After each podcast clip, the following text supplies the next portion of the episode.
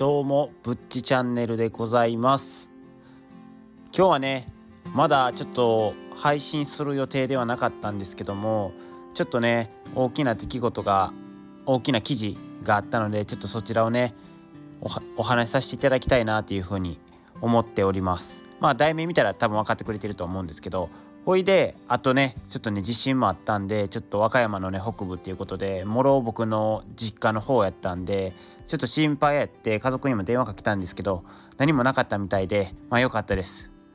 ちょっとねもう震度5とかの地震はね結構ねもう弱とかでもだいぶ強いイメージがあるので確か大阪でも数年前あったと思うんですけどその時もねめちゃくちゃ揺れた記憶があってああ俺死ぬなって思ったぐらいやったんで心配やったんですけどまあ特にかく何もなくてよかったなっていうふうに思いました。ほんで、えー、本題に移るんですけどもえー、っとねアメリカのねメルクが日本でコロナ飲み薬の承認申請をしたっていうことでえー、っと記事読んでいきますね。ちょっと速報でね。えー、とアメリカ製薬大手メルクの日本法人 MSD は3日えー、新型コロナウイルスの治療薬候補モルヌピラビルに、えー、ついて厚生労働省に製造販売承認を申請した、えー、関係者の関係者の取材で分かった。承認を得られれば、え、軽症中等症患者向けで、え、国内初の飲み薬となる、え、メルクは新たな変異型オミクロン株に対しても有効である可能性が高いとしている。ここがねちょっとね安心ポイントですよね。オミクロン株急に出てきたえー、っとやっぱ変異株なんでそこにねやっぱ有効なのかっていうのがみんな気になるところかなって思うんですけどもこの有効性も高いっていう可能性が高いとしていると。ちょっと安心ですね。だから。で世界的な感染拡大が懸念される中自宅で治療しやすくなる飲み薬が国内で認められれば医療機関の負担軽減につながる可能性があるって。まあそれそうですよね自宅でやっぱ飲み薬で対応してそれで大丈夫ですよってなったらね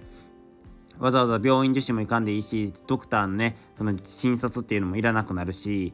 まあ、いるっちゃいるんですけどやっぱりねその医療機関自体のね入院とかもなくなる可能性が高いので非常にいいことかなっていうふうに思います。で、えー、モルヌピラビルは、えー、ミルクがアメリカリッジバックバイオセラピューティクスと共同開発した抗ウイルス薬で体内でコロナウイルスの増殖を働を増殖を抑える働きがあるとされている臨床試験治験かっこ試験治験治験って言ってあの、まあ、臨床試験であの実際にその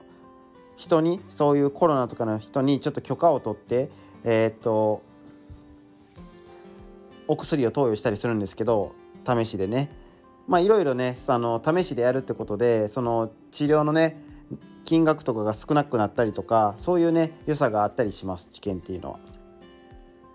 で1日2回5日間服用すると重症化のリスクのある、えー、軽度から中程度の症状の患者が入院死亡するリスクを約30%下げる効果が3割もね下げてくれたらだいぶ違いますよね。えー、同薬は11月4日に、えー、イギリスで承認された、えー、欧州連合 EU でも、えー、緊急使用を認める勧告が出ており米国でも、えー、アメリカ食品医薬品局 FDA がえー、同月30日に開いた質問委員会で、えー、重症化リスクの高い大人への費用を、えー、推奨。FDA はこれを踏まえて承認を最終判断する予定だ、えー、メルクは日本での承認取得後年内にも国内供給を始める。もう年内って言ったらもうすごいスピードですよね。すごいスピードでも供給も始めるということで。で日本政府は延べ160万人分について、えー、約12億ドル約1300億円で契約していると。いうことで、えー、大体計算したら、えー、1人頭8万1250円の価格で、まあ、契約しているということでまあ妥当っちゃ妥当ですよね。最新のね多額の多分研究費もかけてるお薬に対してまあ8万円。まあ妥当かなと。でまあ医療保険とかかかってまあどうなるかっていう感じですね。で、えー、国内では抗体カクテル療法として知られる、えー、中外製薬の中外製薬中中中に外って書いて中外製薬と読むんですかね。ちょっと読み方がわからないんですいません、えー、ロナプリーブなど5種類の薬がコロナ治療薬として承認されているということで僕ちょっとねコロナ治療薬が承認されているのがね5種類もあるなんてちょっと知らなかったです。ここで初耳でした。ちょっとね情報不足でしたね。でこのうち軽症中等症患者向けの薬ではロナプリーブとイギリスの、えー、グラクソ・スミスクラインの抗体薬ゼビュディゼビュディが、えー、実実用化済み、えー、ただいずれも点滴や注射での、えー、投与が必要なため飲み薬を求める声が高まっていたということで、えー、どうしてもね点滴とか注射するには、まあ、1人ではちょっとできないのでえっ、ー、とインスリンとかね糖尿病のね、えー、薬とかその自分でできる避内注射別に血管に入れて、えー、全身に血中に回さなくても、えー、打てる薬ならよかったんですけどそうじゃなくてやっぱ注射とか点滴でしっかり血管に刺して、え、血流に乗せて全身にやっぱ効果を出す薬を使っているので、えー、とどうしてもねその免許を持ったね看護師とかねドクターがいないと無理っていうところがあって飲み薬だとね1人で飲んであのどうなるかっていうのを見ればいいので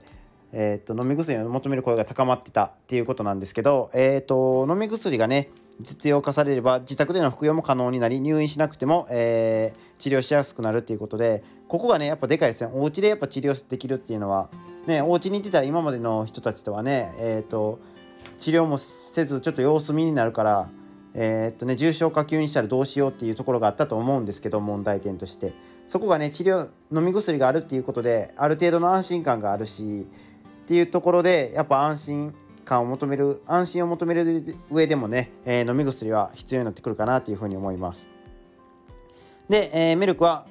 モルヌ、えー、モルヌピラビルを、え濃厚接触者に投与する、え発症予防の、え用途での治験も進めているってことで予防でのね飲み薬もあったらわざわざワクチンとかもやらなくても、えーとこれを飲むことで予防できるのであればえーと、ワクチンと、えー、ワクチンをしなくていい可能性も出てきますしそれかワクチンと併用でやることでより高い予防効果を持つことができるので非常にいいことかなっていうふうに思います。ということで、えー、とちょっとね、えー、カタカナが多すぎてカミカミでねちょっと